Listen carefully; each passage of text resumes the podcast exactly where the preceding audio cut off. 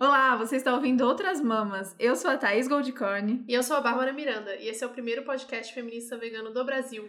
Uhul!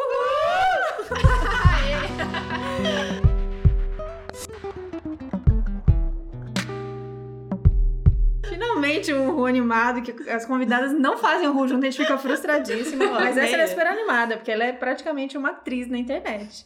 Então, a gente já tinha esse episódio planejado, mas essa semana mais um acontecimento fez a gente reforçar e deu muito certo porque ela está aqui em São Paulo. Hoje a gente vai conversar com a Aline Matuja. Eu achava que era Matuja, Matuja. É mais fácil do que parece. É Aline Matuja. É só realmente ler. É só ler.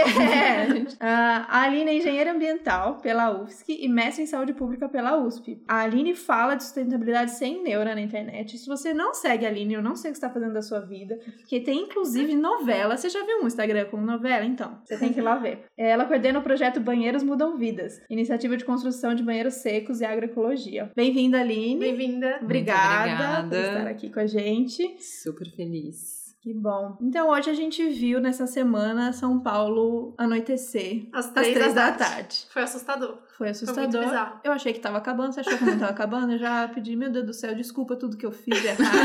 Aquele, aqueles canudinhos que eu peguei, me perdoa. Eu não Upside entendi down. o que tava acontecendo. Tava nublado, mas tava amarelado. Eu fiquei, gente, que porra é essa? Primeiro a gente achou que era chuva, né? Porque o climinha aqui não tá ajudando. Eu tava, a Jéssica Miranda tava em casa e ela falou assim: Ai, São Paulo é horroroso mesmo, né? Não, querido, seu Querida, eu juro que não é. Eu juro que é cinza, mas não é tanto. Na verdade, eu, eu vou dizer, eu moro aqui há dois anos e eu acho que faz bastante sol. Não é? Verdade, Não é? sol. Muito céu azul? Não tem problema de vitamina D Não é tão aqui. cinza assim, É, né? não é tão cinza assim. Não. Tá, mas aí a Cinza gente achou London. tudo muito esquisito, né? Não sabia se era frente fria, mas na verdade essa frente fria, depois, né, a gente foi ver as notícias, Uhum. que essas frentes frias trouxeram fuligem, trouxeram Fumaça. fumaça. do que tava queimando, que o povo já vem falando e a gente tá muito prestando atenção, precisa chegar em São Uhum. Paulo, Rondônia, Mato Grosso, Mato Grosso do Sul, no Acre. Ah, gente, a Amazônia, o Pantanal tá ardendo em chamas. E aí essa frente fria trouxe essas fuligens pra cá. O pessoal, vocês viram no jornal, o pessoal coletou em alguns lugares a água da chuva preta. Gente, não vi. Preta, preta, preta. Esse não é o tema do episódio, isso foi só um mais um motivo da gente falar sobre o que que a gente tá fazendo, que é esse lugar aqui que a gente tá morando e o que que a gente pode fazer, né, Pra continuar morando aqui, pro pessoal que vai vir ainda, tem um lugarzinho lugar legal pra morar, né? Ter água, pra respirar, sem ficar com os nariz preto, Uhum. ter árvore, ter bicho, o que que a gente faz, né? É possível a gente reverter? Ou o que que motiva a gente a estar aqui? Então a Aline vai ajudar a gente nessa tarefa difícil, a gente conversar hoje sobre... A gente, é basicamente é disso que a gente fala nesse, nesse podcast, Sim. né? Se é possível a gente continuar vivendo aqui essas alternativas. Uhum. Mas hoje a gente É vai um falar podcast de... pós-apocalipse. É, basicamente. Vamos falar na prática, né? Vamos falar você. A gente É. sabe que tem que, né? Às vezes a gente fala, não dá pra ficar só pensando individual, tem que quebrar tudo, tem que fazer revolução, tem que. Mas o que, que dá pra gente fazer enquanto isso na nossa, nas nossas práticas diárias? E sem culpa, que foi o que você falou no evento que a gente assistiu você na terça-feira, né? É porque a culpa traz um mecanismo de uma mente punitiva, né? Que funciona para algumas pessoas, mas eu acho que não traz resultados muito duradouros na vida, assim. Uhum. As pessoas tendem a. É que nem aquela coisa, aquela dieta louca que você quer emagrecer rápido, né? E não se sustenta, porque não passou por um pro- processo mais profundo de consciência e transformação. Então eu, eu gosto de trabalhar com essa ideia e por isso que eu trago o humor para dentro dos conteúdos que eu construo, porque eu acho que o humor, diferente do, do apontar dedo, Uhum. o humor, ele, eu acredito, né, que ele dá umas rompidas nas couraças, né? Quando a gente dá uma risada, Uhum. chakra de base já Uhum. já abre e a gente fica mais, mais disposto, mais permeável, eu diria, Uhum. para uma informação. E aí você riu e quando você viu, você já aprendeu. Aí começam as conversas a respeito e as risadas misturadas com informação. Então, isso para mim é mágico, eu adoro fazer isso. Mas o que eu acho, assim, a primeira coisa que eu gosto de trazer como primeiro passo de sustentabilidade é olhar para dentro, é se permitir a reflexão, sabe? Então, a gente falou até antes de ontem muito sobre as inquietações. E olhando para minha trajetória, foi a partir das inquietações que eu formei a pessoa e a profissional que eu, que eu sou hoje, sabe? Uhum. Ah, então conta. A gente sempre gosta dessa parte, a gente pulou. Conta um pouquinho da sua trajetória como de engenheira ambiental você foi pra atriz e palhaça na internet. Adorei esses novos títulos, amei. Gente, grava isso. Ah, tá gravando. Aí eu fui para engenharia ambiental porque eu me apaixonei pela ideia de que existia uma profissão para arrumar bagunça. Nem me dei conta que teria tanto tempo de exatas, né, estudos de física, química e cálculo diferencial. Realmente, o estudo de engenharia é, são três anos bem puxados, só Uhum. quem fez, sabe?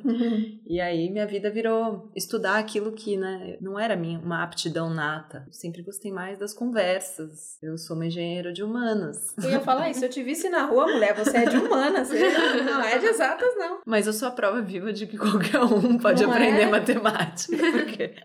Aí eu me apaixonei, assim, porque eu já estava lá, me mudei de cidade, fui para Florianópolis estudar na Universidade Federal de Santa Catarina. Já estava lá quando eu me dei conta, né, do, do- da grade curricular.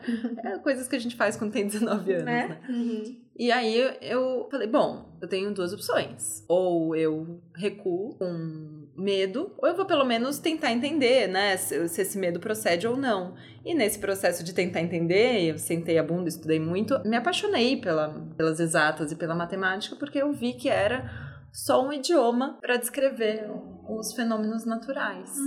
Então, é uma base maravilhosa para você estudar hidrologia, Uhum. comportamento da água e isso ajuda a entender essa fumaça louca que chegou. É engraçado, tem gente que fala, ai, não acredito, é mentira. Gente, tem Uhum, coisas é que são físicas que elas não se importam se você acredita ou não. A fumaça não se importa se você acredita Né? nela ou não. Então, aí passei a estudar, enfim, mergulhei nisso. E aí, passado o momento inicial de muito estudo em exatas, eu consegui ir permeando o que eu sentia falta, que eram os estudos sociais. Então, fui fazer iniciação científica dentro de um grupo de estudos lá na, na, na engenharia mesmo, mas que era a respeito de políticas públicas. E aí a gente foi estudar política pública de recursos hídricos, de resíduos sólidos, de conservação, manejo sustentável de florestas. E esse estudo que a gente fazia lá era um método de pesquisação em que o pesquisador tá junto na comunidade. Então a gente tinha algumas comunidades onde a gente trabalhava e a gente estudava isso junto com as pessoas, os cidadãos, sociedade civil, que estão colocando em prática as políticas públicas em si Uhum. e seus instrumentos. Então, fui pra vivência, fui pra vida. E isso me trouxe o aprendizado, assim, primeira coisa, a humildade de que o conhecimento técnico realmente é só uma ferramenta para fazer a vida real acontecer. Uhum. E aí, mesmo assim, na- a vida paralela, a vida pessoal foi que me, com- me formando para ser quem eu sou hoje. Então, eu, eu recebo muitas mensagens, né, de estudantes de engenharia ambiental, de biologia, de várias áreas ligadas à sustentabilidade, nutrição, enfim, várias, muito preocupados só com carreira. E o meu conselho é: vive a vida, vive as suas inquietações mesmo. Foi, não foi na faculdade que eu aprendi a fazer compostagem, foi buscando e praticando, a viver em comunidade, eh, se jogando mesmo, morando com gente, discutindo, tendo problemas e criando regras, combinados. Uhum. E tudo isso nos ajuda muito a construir essas novas, essa, essa nova teia de práticas pra gente ser o que a gente quer ser. Cidadãos mais sustentáveis, conscientes, compassivos. É isso.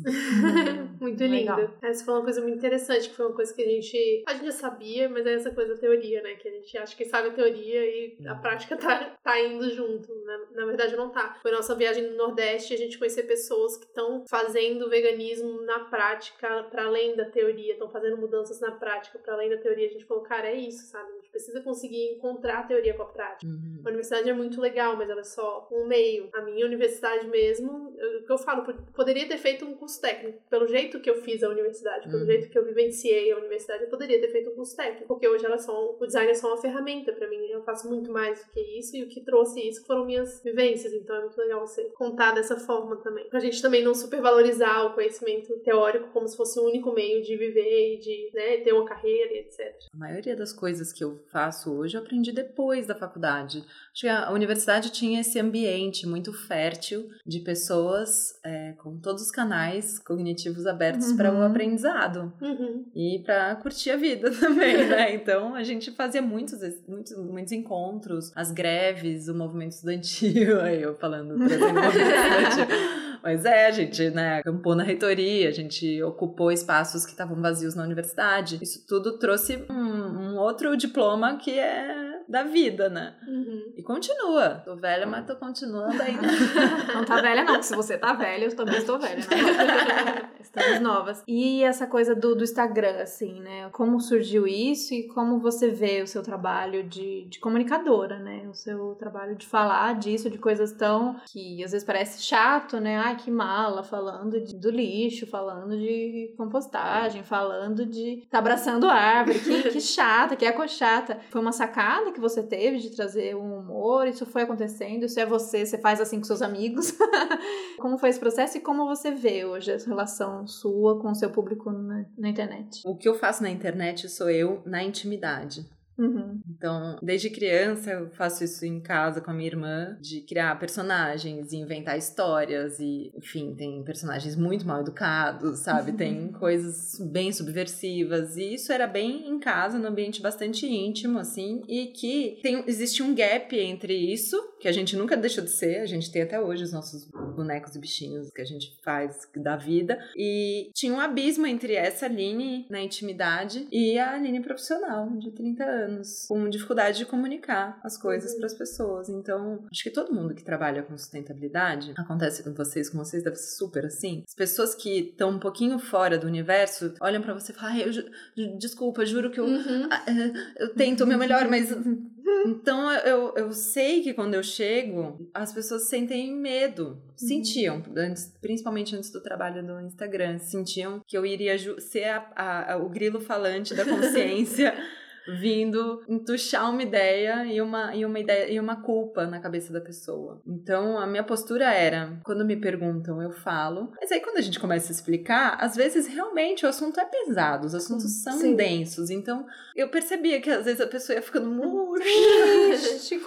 místico. é, ia ficando assim, ia se afastando do assunto, mas como pode? Tá? E eu via que eu não estava conseguindo ajudar efetivamente, sabe? Eu saía dessas conversas frustrada. E aí eu comecei a produzir um conteúdo é, meio nonsense deu mesmo. Louca, deu louca. Meti o louco. Uhum. E eu nem publicava no começo. Foi quando começaram a surgir os primeiros aplicativos de filtro de, de caras. Uhum. E eu amei, eu passava assim muitas horas.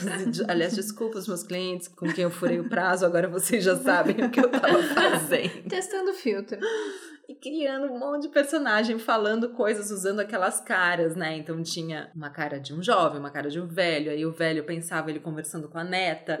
E fui fazendo essas coisas em casa. O, o assunto que tá na minha cabeça o tempo inteiro é meio ambiente e sustentabilidade. Então, esse era o assunto que eu conversava ali sozinha. Uma hora eu gostei do resultado, falei, vou postar. E aí eu subi no Facebook, que eu nem é uma coisa que eu não uso já há um tempão, mas subi lá e começou a. Só, só tinha os amigos, né? Não tinha seguidores, não tinha ninguém. Começou, o povo começou a rir muito e falar do assunto. E isso puxou conversa, puxou conversa. Eu adorei fazer uhum. e comecei a fazer, paralelo à minha vida profissional. Era bem paralelo. E agora, acho que faz o quê? Uns dois anos, mais ou menos. Agora as coisas estão se entrelaçando. Uhum. Então, agora, quando a Aline, profissional, consultora, é contratada, já sabem que a louca que estão contratando.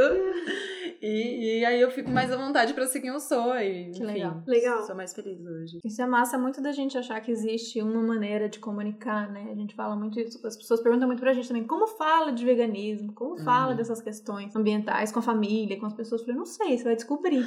Você vai descobrir. Cada pessoa tem seu cada jeito pessoa. Também. Até quando rola uma crítica, tipo, não, a pessoa é muito agressiva. Eu concordo sempre que a agressividade não é boa. Mas tem gente que vai comunicar daquele jeito que é o jeito tempo, dela. porque é o jeito dela. E vai ter gente que vai tá entender. E vai ter gente que vai ficar puta, mas ficar puta vai fazer refletir. Uhum. Então não tem a fórmula, né? É legal é encontrar isso e não só encontrar a sua, como encontrar e reconhecer na pessoa como vai tocar ela naquele momento. Aí já é o passo dois, né? De você uhum. ler a uhum. pessoa, ler o é, ambiente é. e entender que no momento do churrasco você vai falar de um jeito, na rua você vai falar de outro, ou de um é. para um, um amigão seu que você chama pra cerveja e fala, você já pode falar de uma outra. Uhum. Essa, essa parte de como comunicar, acho que é um, um dos caminhos que a gente pode encontrar aí, já que a gente tá todo mundo nessa fase tão desesperada do tipo, o que que vamos fazer, né? É. Eu preciso colocar é, essa informação na cabeça das pessoas, porque eu enxerguei que tá se acabando. Uhum. Não que a gente esteja conseguindo transformar, né? Porque é isso que a Aline falou também. Muito provavelmente a gente vai fazer as coisas aqui, a gente não vai ver daqui 5, daqui 10 o mundo que a gente quer ver. A gente pode ver umas melhorias, outros atrasos, uhum. mas o importante é a gente saber onde a gente quer chegar. E aí você vai tentando comunicar as pessoas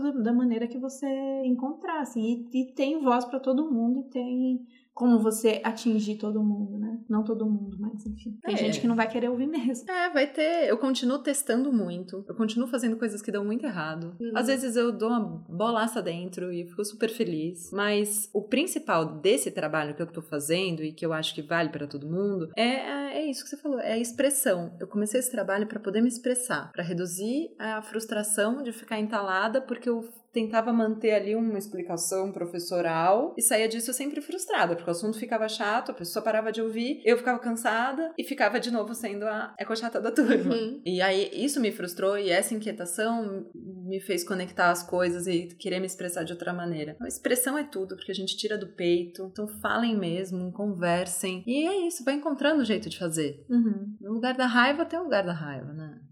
Difícil. Eu gosto muito do, do Baya Kumalaf, que é um filósofo nigeriano que veio para o Brasil, fiquei apaixonado pelas ideias dele. Ele fala sobre a gente é, aprender a ter a capacidade de acolher a tristeza, acolher a raiva, acolher o luto e também a alegria, a celebração. O dia que houve a fumaça aqui, no dia seguinte, aliás, eu fui falar para um grupo e tava muito pesado o clima, né, entre as pessoas. E aí eu comecei, seria negligente se eu não começasse falando da fumaça amazônica que chegou aqui. Mas ao mesmo tempo a gente estava reunido para celebrar um resultado ambiental positivo que aquele grupo de pessoas tinha feito. Era um encontro de celebração. Acho que tem espaço para tudo o tempo inteiro. Uhum. Então eu, eu fico assim: a gente precisa falar das coisas sérias, mas precisa falar das coisas positivas, precisa ensinar coisas práticas muito simples e assim o conteúdo é de uma diversidade que não acaba nunca, né? Infinita de conteúdo de, de sustentabilidade. Legal. é, no evento que a gente foi na terça, te assistiu, você falou sobre alguns conceitos bem interessantes, assim, que é de ecologia profunda e ecologia referencial. Isso foi bem legal de entender e ver essas novas. Não são novas nomenclaturas, né? Mas para mim era novo, no caso e de pensar na ecologia de uma forma mais, mais global do que ela é pensada hoje em dia, e não só a gente pensando no ser humano em como a gente pode explorar, né? E aí eu vou trazer que sábado teve evento com a Jéssica Miranda, e aí ela, ela pediu para tipo, as pessoas construírem um país em que tudo fosse possíble, e qual seria o país ideal para as pessoas. E foi muito engraçado observar que ninguém conseguiu realmente seguir o princípio de, cara, tudo é possível, tudo é tudo, sabe? Se eu quiser colocar uhum. unicórnio no país, eu vou colocar unicórnio porque eu quero que tenha unicórnio pronto, vai ter, sabe? E todo mundo ficou muito no, nos sistemas que a gente já conhece, né? Tentando ver qual é a melhor possibilidade dentro desse sistema. E corrigir as coisas que a gente não gosta, e que, corrigir, já, é, que a gente já é. conhece. E aí não vai, vai ter o Bolsonaro. Ele, no caso, é o risco. E aí ela chamou atenção para isso e eu prestei atenção que vários dos grupos, que tinham as lideranças de cada grupo, falaram: ah, porque aí a gente vai ver os recursos naturais. E eu, tipo assim. e ver o que Same dá pra, extrair. O que dá pra e começaremos é... tudo de novo. e a história tem que ver o que, que, tem a natureza, o que a gente vai poder pegar na natureza nesse primeiro momento, quando a gente chegar nesse novo país, nessa ilha, né? Que ela tinha dado essa ideia, assim, de ser uma, uma ilha nova. Uhum. Você chegasse, pudesse construir o país que você quisesse. Ver o que, que a gente pode extrair da natureza. E eu, assim, tipo, não, começou errado. começou errado já, que desespero. Uhum. Então, é, é, uma, é um chamado para olhar de uma outra maneira, né? A gente quebrar com esse pensamento de recurso, né? A partir daí, as alternativas vêm, gente. Se a gente já quebrar esse pensamento, e é muito difícil quebrar com ele. Uhum. A gente aprende assim na escola, né? A é. gente é criado para colonizar. Uhum. Sim. Uns aos outros, as outras espécies, as florestas, inclusive o projeto Sim. de ocupação com a pecuária no, na Amazônia, o nome do projeto é projeto de colonização lá atrás. Então, o povo do sul, que foi pro centro-oeste, são os colonos, tem esse nome mesmo. Então, todo uhum. mundo sempre soube o que fomos fazer lá. Tinha, existia essa visão de que era esse o padrão. E a gente uhum. foi criado, a gente é muito próximo às gerações, tudo muito ontem, né? Uhum. A escravidão, a gente. Eu faço muito esse exercício. Cada vez que eu me que eu percebo que eu fui arrogante por ser ambientalista, por ser, por já saber muita coisa, porque realmente a gente estuda pra caramba, a gente sabe bastante coisa, mas isso não dá o menor direito de ser arrogante com os outros, porque a gente tem internamente muitas dificuldades por ser fruto de gerações e gerações colonizadoras. Uhum. Então, acho que o convite da ecologia reverencial que a gente convidou é um convite para quebrar mesmo esse padrão e revisar internamente. E isso não é decidindo, falando que eu vou, ah, eu vou fazer isso agora então. Não, tem que meditar, tem que fazer terapia. É um trabalho interno profundo. E fazer todos os dias, né? Uhum. Não Todo- fez, fez, pronto, fiz, agora eu sou ótima. Prati- E se perdoa também se não conseguiu. Uhum. Isso tudo faz parte. Uhum. Né? Então, é- essa, esse conceito, que é bem interessante mesmo, e não é muito antigo, o Satish Kumar escreveu um artigo sobre isso, tá no Medium. Quem quiser, a gente depois põe o link. Sim. Foi- É um texto em que ele fa- compara né, a ecologia rasa, a ecologia profunda e a ecologia reverencial. A ecologia rasa como essa que você comentou, né, dos recursos naturais, a natureza como recurso, como algo que só existe para prover a humanidade. E aí a gente passa à ecologia profunda, dentro da do- os profundistas, os- nós que, enfim, estudamos e gostamos desse conceito da ecologia profunda, a gente acredita que a natureza e todas as espécies têm direito de vida em si, não é para servir ao homem. Então, a gente precisa conservar florestas não só para conservar o clima, para ficar bom para todo mundo, mas porque aquela floresta tem direito de existir, assim como todos os povos, né, e que a gente subjuga demais. E aí o Satish Kumar propõe o conceito da ecologia reverencial, em que você dá um sentido sagrado às coisas que não são humanas também. E sagrado não no sentido religioso da coisa, mas na simples compreensão de que tudo está conectado e possui relações que vão muito além da nossa possibilidade de controle e entendimento. Uhum. Então você reverencia o sagrado da perfeição, da complexidade que é esses ecossistemas que existem e que foram formados durante trilhões de anos no nosso planeta, que a nossa existência aqui é um peido A gente se acha. e a gente é muito Se prepotente. Então nessa ilha a primeira coisa seria observar Uhum. fazer o que o Ernest está fazendo há anos, né, décadas, não vou chutar aqui, mas tá, acho que são 30 anos que ele está observando e manejando. E olha que interessante, a Amazônia é um ambiente manejado. Então, a Amazônia como ela é hoje, ela é consequência, fruto de milhares de anos de, da convivência da, da nossa humanidade lá. Então, a gente cria, estabelece relações com as outras espécies. A gente é capaz disso, né? Os povos originários, eles tinham uma relação muito mais equilibrada. Sim. Eles viam, eles não tinham inventado o plástico para sorte da, da civilização que eles criaram. Então eles viam as coisas se biodegradarem, tanto que a gente tem a terra preta de índio, né, lá na, na Amazônia, uma imensa área fértil, onde claramente, né, isso claro, né, sempre que a gente fala de passado são teorias, porque não está escrito, mas existem muitos indícios de que aquela terra preta de índio era uma, uma maneira de compostagem dos Hum. povos originários. Quando a gente para, reverencia o sagrado do índio, tá no- na areia do fundo do rio. Assim como os orixás, religiões que tinham como sagrado a natureza e a observação. A gente tirou o nosso Deus dessas coisas bonitas daqui, pôs um Deus num lugar que a gente desconhece, um Deus que pune, que Uhum. culpa a gente, e aí a gente fica aí vivendo para se enclausurar, né, dentro de barreiras de conforto. E muito Sim. pra gente, né? Então essa, esse Deus, ele vai punir e ele também vai gratificar.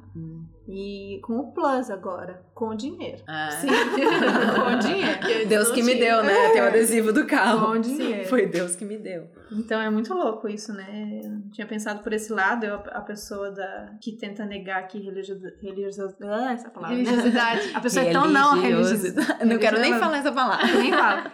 Que Deus, né, poderia, a gente poderia olhar dessa maneira que tá na natureza e aí sim reverenciar, mas não, a gente colocou lá longe, num lugar que a gente vai viver maravilhoso depois que a gente sair daqui. E não aqui. Porra, vamos deixar legal aqui? Vamos viver maravilhoso aqui? Não depois, se você for legalzinho aqui? Não. É, você falou de uma coisa que na terça-feira, que eu acho legal falar aqui, que talvez alguém não, não tenha ouvido, que pra mim foi.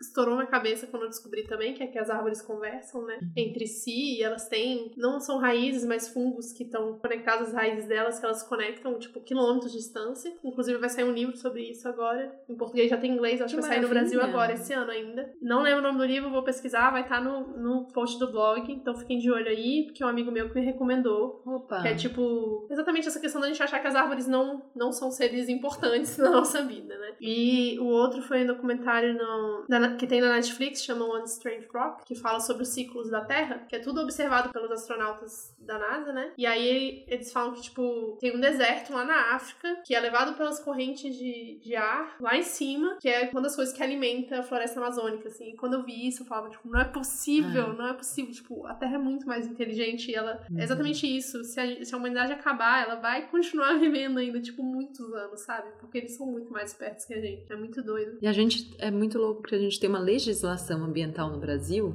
que tem um princípio da precaução que é justamente que diz justamente isso. Diante da incerteza científica, Uhum. ou seja, galera, a gente ainda sabe muito pouco.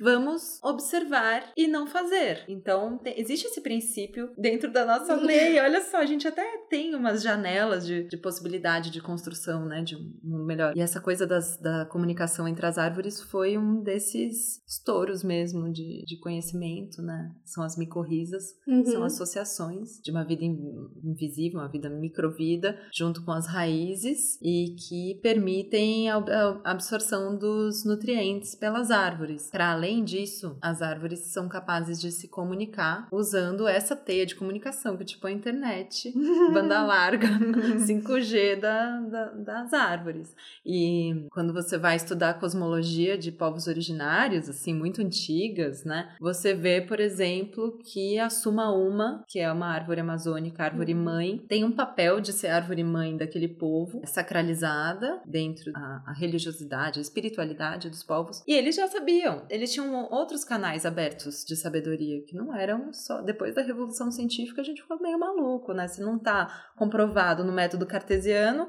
eu não acredito, não existe. Uhum. E vai muito além disso. Então, acho que a ecologia reverencial também é nesse sentido, né? Sabemos muito pouco. Então, vamos observar, observar, reverenciar e deixar a gente. Vai ser muito melhor pra gente se a gente fizer parte do que se a gente colonizar e dominar. Vai ser muito melhor pra gente. A gente vai ser mais feliz, vai ter mais abundância. Vai aprender. É, e sobre a, o deserto que chega aqui, né, e que viaja pelos ares, são grãos de areia do deserto do Saara, que viajam transatlântico e vêm sedimentar aqui na Amazônia. E é boa parte da, da onde vem a fertilidade da Amazônia. E aí, vendo a Amazônia queimar, né, o desmatamento aumentou 82%, a Amazônia subiu para o céu na forma de cinzas e viajou e veio para o sudeste. Veio de centro-oeste e sudeste, né? Tem uma amiga que tá em Corumbá também, falou que tá ch- tudo cheio de cinza lá. E aí me fez pensar, porque a, a cinza também é, uma, é um super adubo. Uhum. Riquíssimo. Descobri isso hoje, Thaís me contou.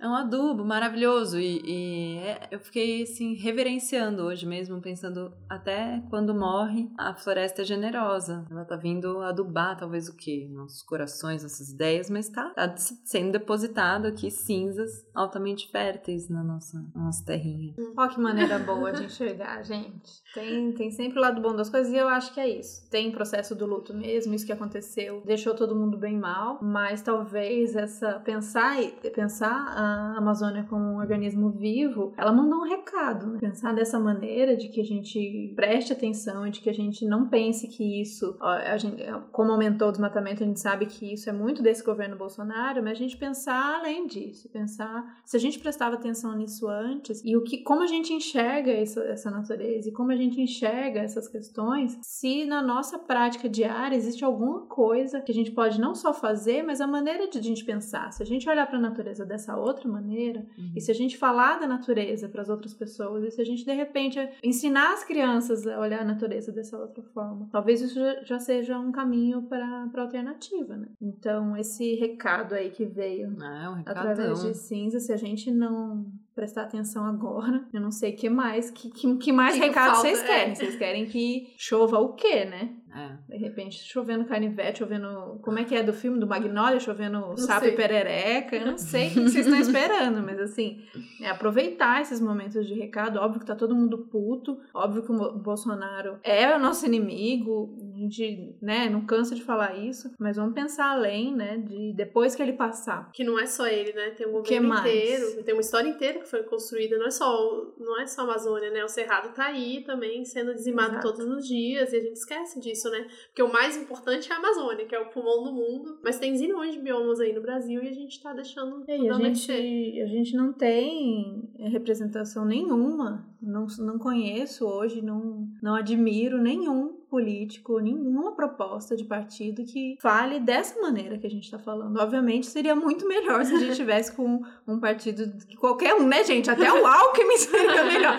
Mas pra gente pensar que mesmo assim, mesmo quando a gente ama, ai, adoro, queria que fosse, sou de esquerda, mesmo assim o discurso da ecologia é muito raso, e Sabrina vive falando disso. A gente quer falar de ecologia para as pessoas de esquerda, eu acho que é bobagem, é segundo plano, uhum. não é uhum. tão importante assim, é coisa de hippie. É, acho Mais importante, importante é a gente... trabalhadores só. É, e como se não tivesse relacionado, né? É, não, uhum. é pra uhum. gente mesmo a ecologia. Uhum. Quando você olha, né, tive algumas incursões em comunidades, observando observando o efeito prático na vida das pessoas de projetos de soberania alimentar, que é basicamente você devolver autonomia para as pessoas de uhum. produzirem seu próprio alimento. Então, é, eu visitei comunidades que eram profundamente escravizadas durante séculos e escravizadas assim, seguindo dentro de uma roda de exploração muito séria. Então, uhum. visitei comunidades que estavam faziam parte do mercado ilegal de carvão, porque antes elas eram extrativistas e de repente elas ficaram ilhadas em monoculturas gigantescas de eucalipto e aí elas passaram a tirar aquele eucalipto para viver e queimar aquele eucalipto. E não é que queimava para a própria vida, queimava para alimentar um mercado que queimava esse carvão, inclusive em fornos da Vale, sabe? Então, quando a gente fala que existem ciclos perversos de uhum. insustentáveis, isso é real oficial na prática das pessoas nesse segundo que a gente está falando aqui, as pessoas estão sendo exploradas por um padrão, que é esse padrãozão da, da nem ecologia rasa, é talvez ecologia rasa, mas ainda deturpada, né, de entendimento que natureza é recurso. E aí essas famílias, em sete anos, a vida delas muda completamente. Assim, é, é, quem visita assentamentos também já deve ter visto muito à medida em que as famílias praticam agroecologia e plantam uma diversidade, que em primeiro lugar, o primeiro objetivo é botar comida na mesa, fica todo mundo mais saudável, mais rico, mais consciente. de dinheiro e de, de não dinheiro, de, de vida, de atividade, fazendo uma atividade muito mais. Porque na aplicação de agrotóxico, quem mais é impactado é o agricultor, assim, de jeito péssimo. No sul, onde eu, mora, onde eu morei, as, os agricultores não comiam a própria cebola que plantavam, porque sabiam o que, que tinha. Então, existem caminhos de ecologia profunda e ecologia reverencial na prática que beneficiam principalmente a classe que a gente está falando tanto nos, nos diálogos de esquerda. Então, é, é tá na hora da gente avançar mesmo o MST tá aí para mostrar que é o maior produtor de alimentos sem veneno do Brasil, uhum. fazendo agroecologia em, em, escala, é quem bota comida na mesa da gente. Uhum. E comprar direto, sabe? Acho que é, é, é indo já agora para assuntos, os assuntos mais práticos, quando você escolhe consumir um alimento direto do produtor, orgânico, agroecológico ou que esteja em transição agroecológica, que é mais legal ainda, quando você pode apoiar uma, uma família que está em transição que tá querendo plantar sem veneno, ou que tá tomando consciência de que talvez seja legal, sabe? Participar desse movimento, é a melhor atitude que você pode ter. Uhum. Sim, né? Além de não comer carne, obviamente. Você financiar esse tipo de sociedade com o seu consumo e com a sua participação ativa nas conversas. Então, aqui em São Paulo tem, né? Instituto Chão, Instituto Feira Livre, todas as feiras. As feiras, mesmo as feiras de rua, tem algumas barracas de produtores. Chegar perto, uhum. descobrir quem são eles, conversar, comprar direto deles, perguntar o que, que eles conseguiram fazer sem veneno. Tem muita entrega de cesta também, é fácil de encontrar. Isso tem um efeito na saúde e um efeito de militância. Uhum. Bem importante pra gente financiar. Eu vejo Eu... muitas amigas dizendo que orgânico é caro ou é difícil porque a feira é domingo de manhã e elas trabalham muito, ainda estão nessa uhum. lógica do trabalha demais e não tem tempo para nada, é. principalmente para elas. E uma das dicas que a, a Lenara deu no episódio é: se você não consegue comprar da cesta ou comprar no Feira Livre, você não consegue nada disso, se sua opção for comprar no mercado, então prefira a Feira Livre, mesmo que seja uhum. o alimento ainda com veneno. Mas é a feira e você vai conversar com essa pessoa. Uhum. E eu não, uhum. não sabia nem dessa possibilidade. De repente, na própria feira, você perguntar o que você, Uhum. você falou, isso eu achei ge- genial. Conversar, né? Porque a gente, primeiro que a gente cancelou isso de con- conversar, né? Tem aqueles supermercados que já estão instalando caixa sem, ca, sem, a- Ai, sem a moça do Sim. caixa. Sem a E- moça do caixa. E mesmo te- quando tem, eu percebi quantas e quantas vezes eu passei por essas pessoas e eu não conversei, tanto na feira quanto no qualquer, em qualquer relação. Então retomar isso e de repente ir pra feira e falar, só de trazer esse diálogo do tipo, qual desses alimentos, você que plantou? Quem planta? Onde você pega? É do Ceasa? Não é do Ceasa? Se você plantou, esse usou veneno, não usou veneno, já é uma, uma, uma ponte que você cria ali conexão. voltar a se Uhum. conectar com aquele alimento que foi plan- plantado, né? Isso já é uma dica muito massa. Então, amigas, feira livre. Você não, não o Feira Livre no Instituto. Ótimo, você conseguir aqui em São Paulo o Instituto Feira Livre, que é maravilhoso, 20 anos, economia solidária, massa. Mas essas feiras, feiras de bairro, né? É, e semana passada eu visitei o produtor de quem eu compro, né? Eu visitei a fazenda dele. Então foi muito, muito legal. Eu Fiquei muito feliz. Vai sair um vídeo no canal do Vitor, quem quiser ver. E às vezes conversando, exatamente essa coisa da conversa, né? Tiveram alguns condomínios aqui em São Paulo que fecharam a entrega de cesta com eles. Então, tipo, terça-feira eles, eles entregam em X condomínios, na quarta-feira eles entregam em X condomínios, eu pego diretamente com eles no sábado. Então eles têm essa possibilidade, né? Essa flexibilidade. A gente acha também, ah, não posso pegar a cesta, não posso encomendar a cesta, mas ele pode ir até você também, sabe? Então, Se você mora em prédio, combina É. no prédio. Eu não converso com meus vizinhos, converso com os vizinhos. E tanto Uhum. nessa, a gente vai chegar nessa, tanto a conversa do que a gente faz com o lixo do prédio, tanto essa conversa de de repente juntar todo mundo, fazer um grupo e, e pedir a cesta de, de alimentos sem veneno pra entregar Uhum. lá. Eu sei que no- aqui em São Paulo, no Copan, isso rola, acho maravilhoso. Sim. O Copan é gigante, é uma cidade, né? É. A galera se organiza e aí, sei lá, uma, duas vezes na semana o produtor vai entregar lá. Então, pra galera de prédio ou de condomínio também funciona. Ou vai buscar, né? Se você consegue buscar, É. vai buscar. que é o que Porque faço. o produtor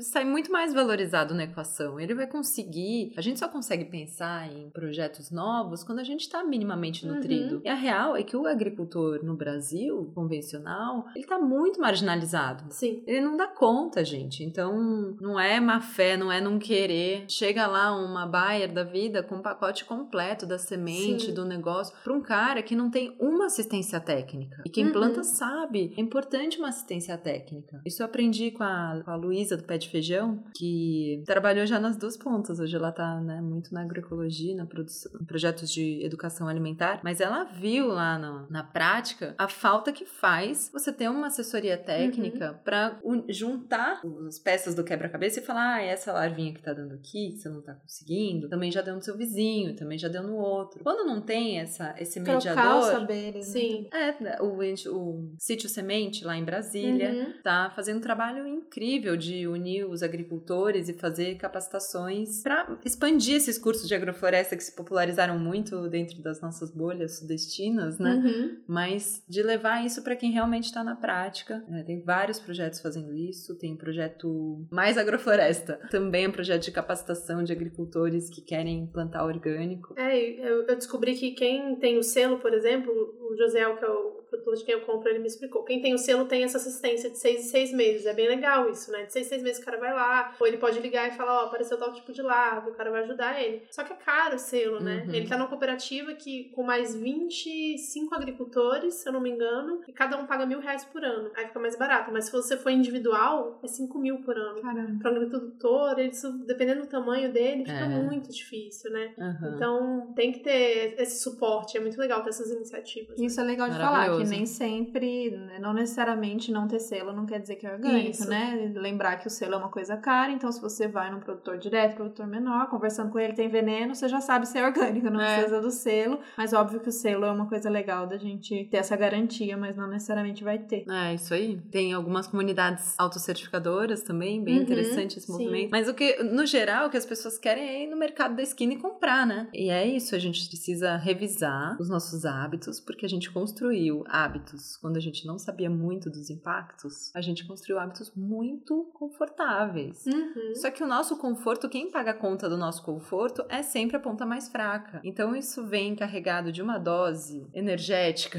de sofrimento de companheiros da mesma espécie aqui mesmo, né? Agricultores e, enfim, isso acontece também na reciclagem, né? O fato da gente não ser cuidadoso com a nossa separação na hora de olhar para o nosso resíduo em casa, a gente joga o problema para frente e quem lida com esse problema é uma população que precisa da nossa ajuda e não que a gente atrapalhe.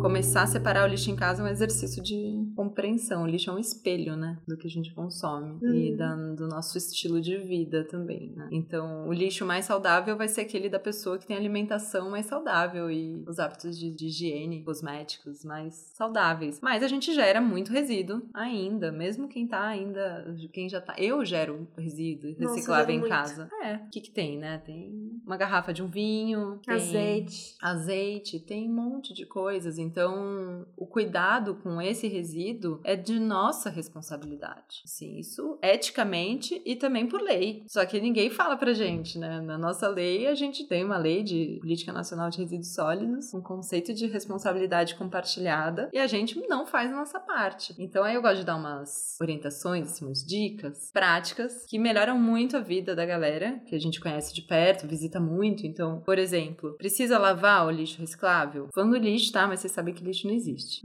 Não precisa lavar as embalagens recicláveis. Não é que você precisa deixar brilhando, mas quanto mais limpo você deixar, melhor a vida do catador. Porque esse resíduo, né, para ele juntar um fardo de um mesmo material e conseguir vender, aquilo fica bastante tempo no lugar dele, seja na cooperativa ou no quintal onde ele faça isso na casa dele, e o ambiente é de muito rato e barata. Então, eu gosto de fazer isso, eu faço isso assim, sabendo que a reciclagem no Brasil é muito manual, artesanal, tipo cerveja artesanal, que é feita uma a um. O resíduo também, todos, todas as embalagens vão passar pela mão de alguém. Então, tudo que você descartou, alguém vai lidar com aquilo. Por mais Vai. que você não quis lidar naquele momento, alguém vai lidar com aquilo. É, se você se colocou na reciclagem, né? Se você Sim. separou no. Uhum. Estamos falando de quem já tá nesse nível. Eu espero que vocês estejam. Ai, ai, ai, vocês. Estamos falando de quem pelo menos já começou a separar. Então, se você já separa, vai tentando colocar no seu dia a dia hábitos que vão melhorando a sua, a sua separação. Por exemplo, as coisas pequenininhas, é, microplásticos em geral. Cotonete também espero que todo mundo já tenha parado de usar, porque o de Uhum. papelão já tá o mesmo preço até em farmácia Uhum, grande. sim. Mas, enfim, plásticos desse tamanho, tá? Lacres, pacotonetes, que mais? Tampas. A chance deles serem reciclados é minúscula. Porque quando chega uma quantidade de resíduo numa esteira de cooperativa, não dá tempo da galera separar tudo. Vocês têm que imaginar, tentem imaginar que quem tá fazendo essa reciclagem é uma galera que não tem apoio nenhum. É um ambiente, assim, que as máquinas se tem máquina tá quebrado, eles estão ali, eles não têm muitos direitos trabalhistas, às vezes quando estão organizado organizados em cooperativa tem alguma coisa. Então, o máximo que a gente conseguir emparcerar com essa galera, melhor pra eles. Até porque a gente só tem alguma taxa de reciclagem graças a eles. Os catadores reciclam 90% de tudo que a gente recicla, é 5%, menos de 5%. Então, de todo o lixo potencial reciclável que a gente gera, a gente recicla 5%? É É, isso? menos de 5%. Menos 5% e eles são responsáveis por 90%. É, então assim, né? São muito nossos parceiros e a gente não tá colaborando muito nessa relação. Então, não, na tá hora. bem abusiva essa Tá meio coisa. abusando. É, vamos, vamos revisar, vamos fazer essa DR agora, agora, eu batendo na mesa. Mas é isso, então não precisa gastar água pra lavar o resíduo, mas se você puser ela ali na pia, vai cair uma aguinha da, do enxágue da louça, e aí já vai limpar, você dá uma chacoalhadinha ali no restinho pra sair, esgotar o alimento todo da embalagem é o mínimo Uhum. tirar. Às vezes, se você usou um guardanapo, por exemplo, usa o próprio guardanapo pra remover a gordurinha do fundo da, Uhum. da embalagem, sabe? Passa uma aguinha. Coisas muito gordurosas, eu dou uma fervidinha num pouquinho de água só, Uhum. jogo e acabou. Acabou a gordura. Então aí você só dá uma chacoalhadinha umas cinco vezes na pia, dentro da pia pra não molhar tudo. E pronto, tá? Na melhor situação pra ser reciclado. E aí pensar também é isso. A gente tem ainda algumas dúvidas. Eu sinto que a maioria das pessoas tem dúvidas. O Gui me pergunta sete vezes por dia. Isso recicla ou não recicla? Eu falei, eu não sei tudo. Calma, vamos pesquisar. Então é, isso limita muito. E às vezes aqui na pressa eu não sei se recicla, então eu vou mandar para o lixo comum. É, existem recursos, né? Existem aplicativos ou sites. Existe uma maneira da gente saber. Ou massa. Se a gente falou, a Babi foi lá visitar a comida que ela come na plantação de Josiel, seria massa a gente de repente conhecer esse lugar Uhum. visitar, você tá em São. Paulo, você tá no Rio, procura a cooperativa e vê lá. Aí a cooperativa mais próxima de você, você pergunta aqui, todas as suas dúvidas, já tira de uma Uhum. vez. Isopor, cotonete, mas não sei o que, isso recicla, aí você vai saber e você vai ficar mais tranquilo na hora de você separar. Mas existem também alguns sites e aplicativos que ajudam um pouco nisso. Sim. Se vocês gostaram e ficaram animados com essa dica da Thaís, Eu gostei muito. Tem uma. Eu abri uma planilha colaborativa no Docs, lá no meu Drive. Ai, que legal. Que eu compartilhei, num, tá num destaque no meu Instagram, chamado Nosso Estudo, que é justamente uma planilha com todo tipo de embalagem, o nome. Uhum. E aí você faz essa pequena entrevista, essa visita Hum. na cooperativa ou no ecoponto ou junto ao catador que você tem essa parceria e pergunta pra ele tudo, porque é isso também, varia. Uhum. Essa pergunta, recicla ou não recicla, varia do lugar onde você tá, do, do tipo de destinação que você dá. As melhores cooperativas, as mais estruturadas que têm espaço, elas reciclam quase tudo. Mas ó, via de regra, plástico laminado de salgadinho, cheetos, amendoim, ninguém recicla isso no Brasil e a gente usa muito isso no dia a dia. Bandejinhas e copinhos de isopor também não. E tem alternativas, né? Porque a gente imagina, muita gente compra direto e fala, ah, mas não tem, só tinha no isopor. Tipo, não, vai ter em outro mercado que vai ter sem isopor, ou às vezes você nem precisa comprar aquilo, sabe? Compra em natura As mesmo. coisas picadinhas. Ai, Ai, gente. gente. Ah. não, Mas não. tem umas coisas que. Morango. Morango é difícil, né? Não, mas aí é plástico, dá pra você comprar sem ser no isopor. Não, o morango. Ah, é- vem na caixinha plástica. Na caixinha verdade. de plástico, em vez de vir na caixinha de isopor, entendeu? Tem. Sim, verdade. É, é assim, gente, assim, a, a prática é que se a gente quiser ser os cidadãos do, do- da ilha mundo que a gente quer que exista, a gente abole completamente qualquer tipo de embalagem plástica descartável também. Porque o plástico, ele tem, ele tem uns- um tempo de vida Uhum. limitado, ele não é infinitamente reciclável. Sim. O alumínio e o vidro são infinitamente recicláveis. Eles não perdem a qualidade conforme vão passando por reprocessamentos de reciclagem. O plástico, sim. Então, o plástico sempre pressupõe, mesmo que a gente recicle maravilhosamente bem, sempre pressupõe que vai ter matéria virgem entrando de novo. Entendi. Hum. Que tristeza. Então, eu acho que uma dica pra quem tá começando a pensar nisso agora e ainda não pensou é tirar os plásticos de uso único que a gente tá acostumado, né? Então, Sim. o primeiro de todos é tipo, vai no mercado comprar fruta, você vai pegar cada, um, cada fruta em cada tipo de plástico esse, e vai chegar em casa e vai jogar fora, porque vai rasgar. Uma cabeça de alho na sacolinha. Eu fico Uma- doida. Eu fico doida. E o engove na sacolinha? Você vai na farmácia, a pessoa põe uma- um engove. A sua ressaca piora três vezes. Só de karma. É. Essa é boa, já elimina os, os Não, é. descartáveis. de Farmácia e mercado ali é uma coisa que não precisa de plástico mesmo. E olha É. que eu vou muito na farmácia, porque eu preciso. E nunca, nunca pego plástico. Porque não tem necessidade. O máximo vai virar é, a bolsa. sacolinha do lixo do banheiro e nem precisa também, na verdade, né? Tem outras alternativas. Ah, eu vou dar uma dica, porque algumas dicas são assim, relacionais. Então, por exemplo, você pediu um café e veio uma, um mexedor de plástico. Uhum. Eu espero que também vocês já não usem mais açúcar nem adoçante. Mas assim, se você toma ele puro, é totalmente desnecessário, né? Se você. E daí você pode virar pra, pra pessoa, pra atendente, pega assim com cuidado, bem no cabinho, pra não sujar com a sua mão, devolve pra ela, olha pra ela no olho dela, agradece e fala: Obrigada, eu vou economizar esse aqui pra você. Eu não vou falar, ah, eu não quero plástico. Não vou, porque o dia a dia dela é o tempo inteiro com aquele mexedor. Uhum. Não foi ela que colocou aquilo ali. Uhum. Ela não tá ali com esse olhar. Você precisaria de mais tempo pra falar a respeito disso. Se você tiver com tempo, aí você pode aprofundar a conversa e contar melhor. Porque esse mexedor de café também nunca deve ter sido reciclado nenhum Aquele no tamanho. planeta inteiro. Estão todos por aí. Estão todos por aí. Tem saídas, né? Primeiro a colher de metal, que infinitas vezes, eu já fiz a conta, é infinitas vezes mais barato, inclusive. Você comprar um mexedor de plástico custa dinheiro ainda, além de Todas as vezes. O sachê de açúcar, esses sachezinhos de açúcar adoçante, eles são de papel por fora e de plástico por dentro. Também não são reciclados nunca aquilo. Uhum. E é muito mais caro também. Então tem algumas Daí você fala mudanças. de ketchup e mostarda, né? Vixe, Agora que eu Maria, pensei nisso. nunca vão reciclar aquilo. Não, E aí, tem. explica isso então. Porque você falou na terça-feira, eu acho legal falar de novo. Quando você vai comprar salgadinho da Elma Chips, digamos, tem o símbolozinho de reciclagem lá. Uhum. Mas ele não é reciclado. Por que, que não é reciclado? Porque ele tem um valor muito baixo no mercado da reciclagem. Era isso que eu queria. A resposta é reciclável ou não é reciclável é um grande depende e quem rege esse depende é o mercado. Uhum. Então, essa embalagem, ela existe, existe uma tecnologia para reciclá-la, já, já existe, mas não é reciclado na prática, porque o preço para você conseguir vender uma quantidade de uma sala lotada, você vai ganhar tão pouco que não as cooperativas às vezes não têm onde guardar Não compensa pra não compensa, não tem viabilidade. E às vezes, quando eu não trabalhava ainda visitando cooperativas, eu tinha um pensamento assim, como assim, não vale a pena? Mas eles tinham que ser mais conscientes, né? Poxa, custa eles pegarem a embalagem e juntarem? Custa. Uhum. Não Custa trabalha sim. mais.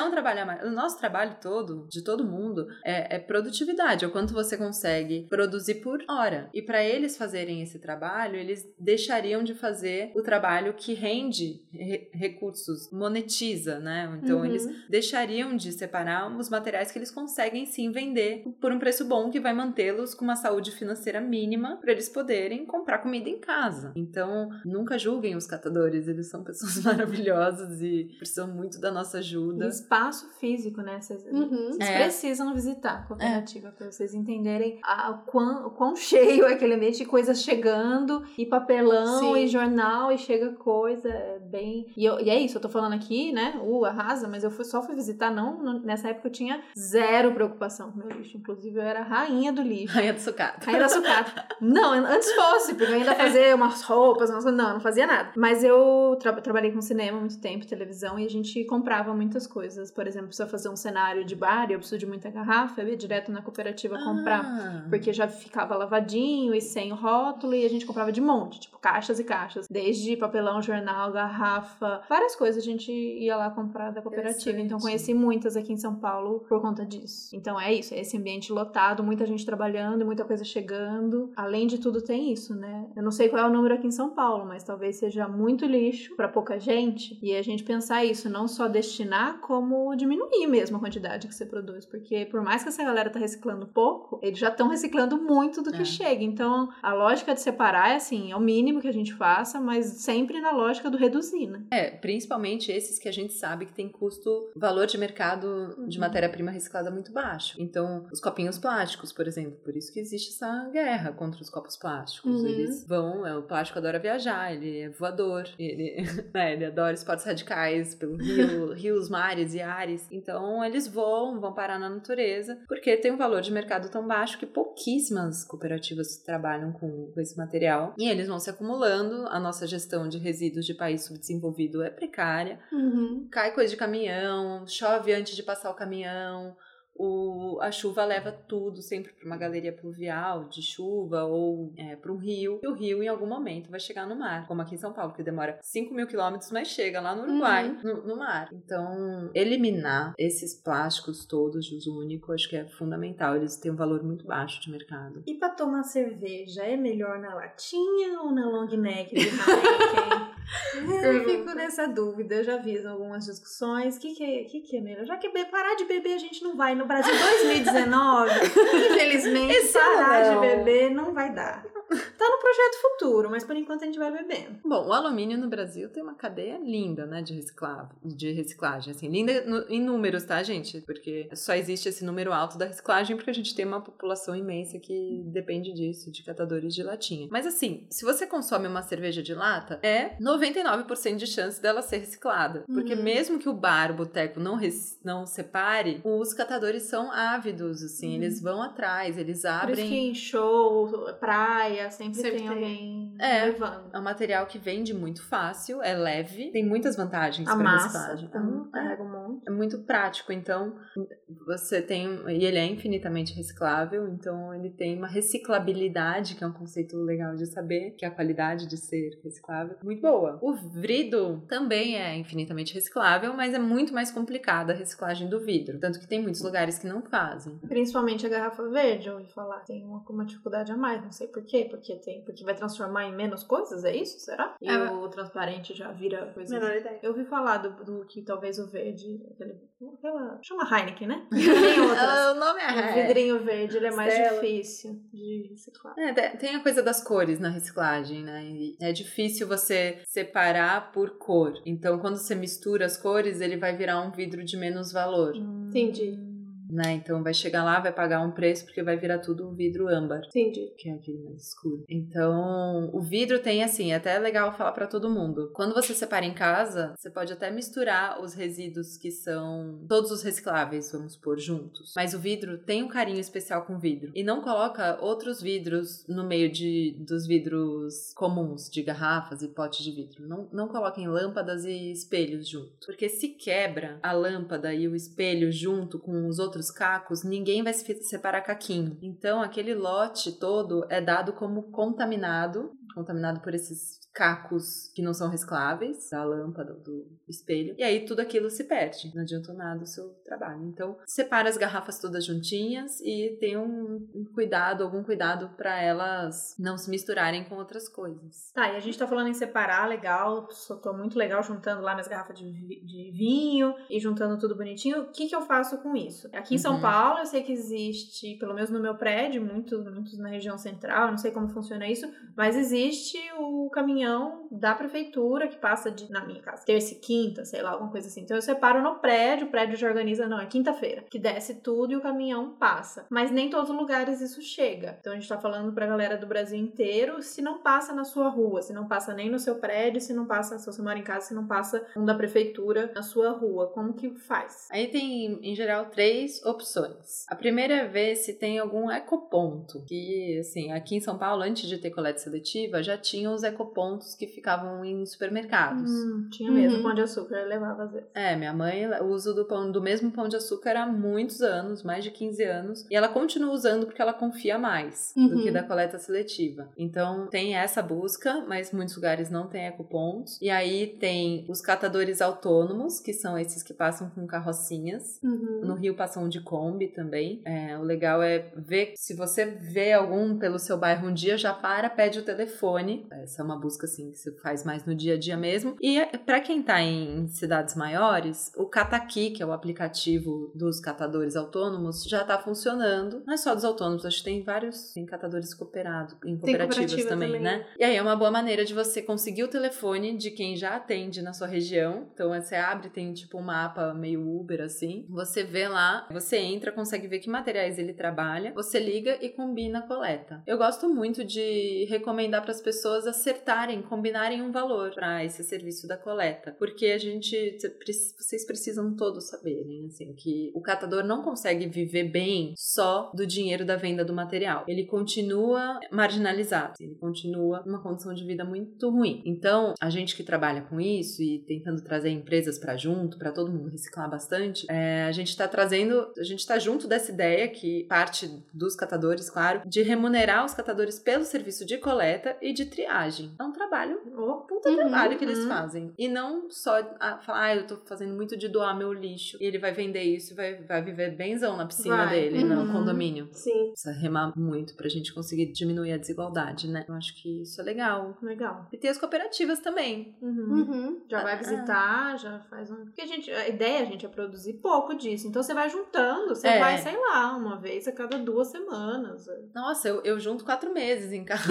Ah, Maravilhoso. legal. Eu junto quatro meses, que daí eu ponho tudo no carro, fica, né, vou queimar essa, esse combustível. Já vou emitir esse gás de efeito estufa, deixa eu emitir direito. É, então. mas pra quem Ah, é isso, você vai a pé, você vai de busão, de repente duas semanas, um mês, você vai testando, porque daqui a pouco você vai estar diminuindo bastante, você vai levar duas garrafinhas de azeite, meu amor. É Bem zero waster. Bota, eu amo os gringos que colocam num pote de vidro. Meu lixo de um ano é um pote de vidro, assim, ó, tudo lá dentro, maravilhoso. Mas então, A gente enquanto não é lá. isso, pelo menos você vai juntando aí um tempinho leva até lá. Você já conhece a cooperativa, já conhece, como- conhece como funciona. E aí é isso, a gente se colocando no lugar daquela. Pensa se você fosse aquele trabalhador que tá recebendo o lixo e, e vendo como é que vai fazer. Como você gostaria que chegasse se você fosse aquela pessoa? Você É. gostaria que chegasse melecada, aquela Uhum. tampa de maionese junto com não Nossa, sei o quando vem com gordura então, não, de né? carne, Vamos, imagina. imagina. É, não. Nem precisa ser vegano pra ter nojo, não, gente. Vamos deixar tudo é, não. bonitinho, pra O chegar bonitinho lá, né? É como a Aline falou, não precisa deixar brilhando, mas pensa que se você fosse receber aquilo, pensa que aquilo ficou uns dias parado, e aí chegou lá, como que você gostaria que chegasse? E aí você faz do jeito que você, É, você pensa- gostaria de receber. Pensa, é, ou você, ou pensa que é a sua, sua mãe, sua namorada, sua filha, sei lá. Pensa Tem que é alguém mulheres, que você né? ama. Uhum. Tem muitas mulheres catadoras. É, além de tudo, é, muitas vezes eles se machucam no, no, no processo. Então, esse carinho, assim, ele é good karma só, sabe? Uhum. Faz muito bem de fazer e vocês podem saber aí de, de, de nós aí que estamos visitando cooperativa pra caramba, faz uma grande diferença. Você Legal. quer ter um projeto social e ambiental e ainda não sabe por onde começar? Começa botando todo o carinho no seu próprio lixo. Uhum. Já vai ser foda. Legal. É, então a gente já falou do resíduo que a gente vai mandar pra reciclar e vai diminuir, mas e aí o orgânico? O que, que a gente faz com aquele monte? Pra onde vai? E o que, que a gente faz e o que a gente pode fazer? Cortou, picou as sobras todas, enfia no saquinho e coloca lá e é isso? Pode dormir tranquilo? Ah, tranquilo, você vai botar a cabeça no travesseiro e vai vir agora, a partir de hoje, porque eu vou falar aqui, vai vir uma voz falando: seu orgânico tá indo pro aterro.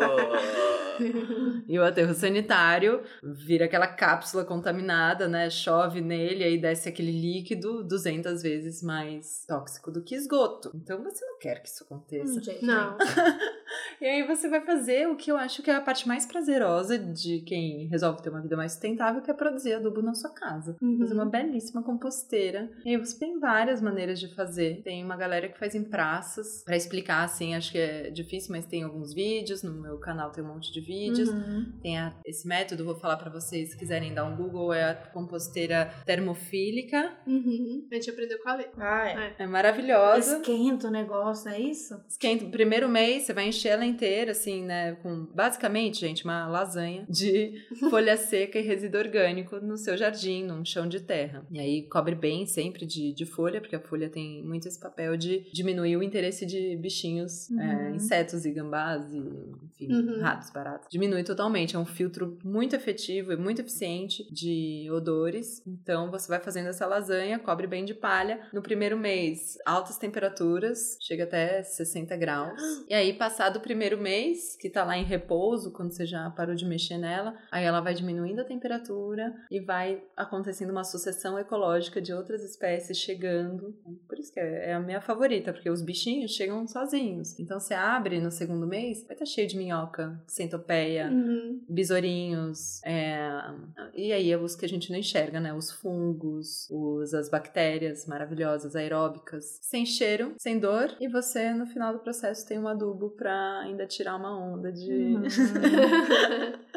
ainda tira uma onda, doa pra todo mundo. Bem hipster. A maior mudança que, a, que fazer compostagem em casa mudou na minha relação foi sentir que eu tava fechando um ciclo com o alimento, sabe? Isso é muito precioso, que é uma Uhum. coisa que a gente não faz. A gente pega coisas preciosas, que são sementes, cascas. E óbvio que o maravilhoso é você aproveitar o máximo possível. Então, Hum. procura receita com casca de banana, Um. Faz é, desinfetante com, como a Aline ensinou pra gente, com os cítricos. Então tem várias receitas que você pode procurar. Mas ainda assim, aquilo que você vai, que você não vai consumir, aquilo é vida, né? Todo o processo. Gente, eu fiquei, eu fui uma, uma hippie tardia nesse dia. de chorar com o É processo. muito lindo mesmo. De devolver pra natureza aquilo que veio da natureza. Então aquilo volta pra terra. E quando, quando começa uma, uma semente, um caroço brotar, eu chego e choro. De tão lindo que é. Falou assim: tá rolando uma, uma vida aqui e tá funcionando esse processo. Começando aqui. de novo. Tá começando de novo. Então eu recomendo como fonte de, de que a gente tem que fazer isso, porque tem que voltar pra natureza, blá, blá, mas como terapia também, que tem me feito muito bem. Ecologia reverencial. Exato. Não Uhum. precisa nem ir pra cachoeira, abraçar árvore, sumar uma, Amazônia, nem precisa.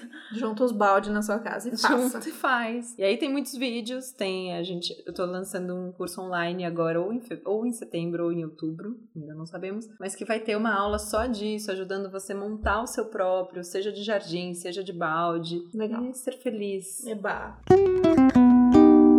Legal. bom. Ai, que bom. Obrigada, Amamos. Aline. Foi demais. Eu Dá pra ficar adorei. mais três horas aqui conversando, Dá. né? Lá. Quando que a gente faz o próximo, Ai. louca? Quando você voltar de viagem, né?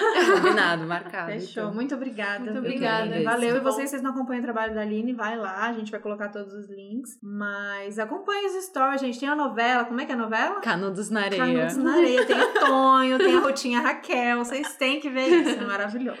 Ah, Obrigada. Obrigada. Obrigada a vocês. Só falar aqui que meu amigo mandou o nome do livro que eu perguntei, chama Revolução das Plantas, do Stefano Mancuso, que vai sair agora, tá em pré-venda, vai sair agora em outubro. Legal. Maravilhoso. Obrigada, gente. Até o próximo. Valeu! Obrigada, tchau, tchau.